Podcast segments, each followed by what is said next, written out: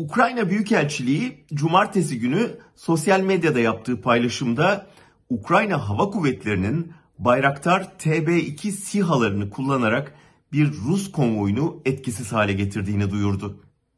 Tahrip edilmiş Rus sırhlarının görüntülerini de yayınladı.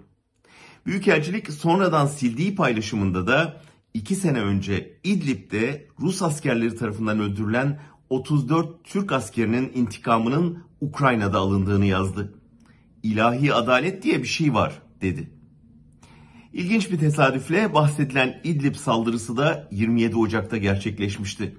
Kamuoyu Erdoğan'ın Rusya'ya tepkisini beklerken o Moskova'ya Putin'i yatıştırmaya gitmiş, aşağılayıcı bir şekilde kapısında bekletilmişti. Şimdi Ukrayna o saldırının intikamını aldığını söyleyerek ve Türk dronlarının ismini özellikle zikrederek savaşa tepkisi cılız kalan Erdoğan'ı Rus işgaline karşı tavır almaya zorluyor. Bu gelişmelerin yaşandığı gün söz konusu SİHA'ları üreten Baykar'ın yöneticisi Erdoğan'ın damadı Selçuk Bayraktar sosyal medya hesabında Rus işgalini en sert şekilde kınarken işgale direnen Ukrayna'yı desteklediğini yazdı.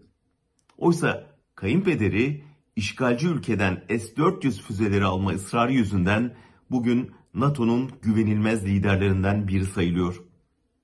Ankara yalpalayan dış politikası ve peş peşe yaptığı hatalar nedeniyle son krizde devre dışı kaldı.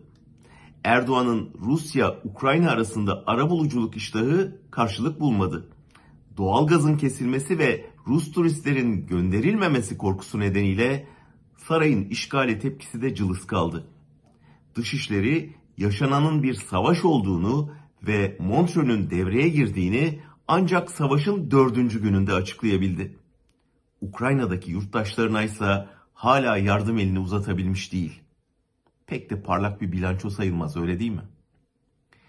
Türkiye füze satın aldığı ülkeyle drone sattığı ülkenin savaşını uzaktan izliyor.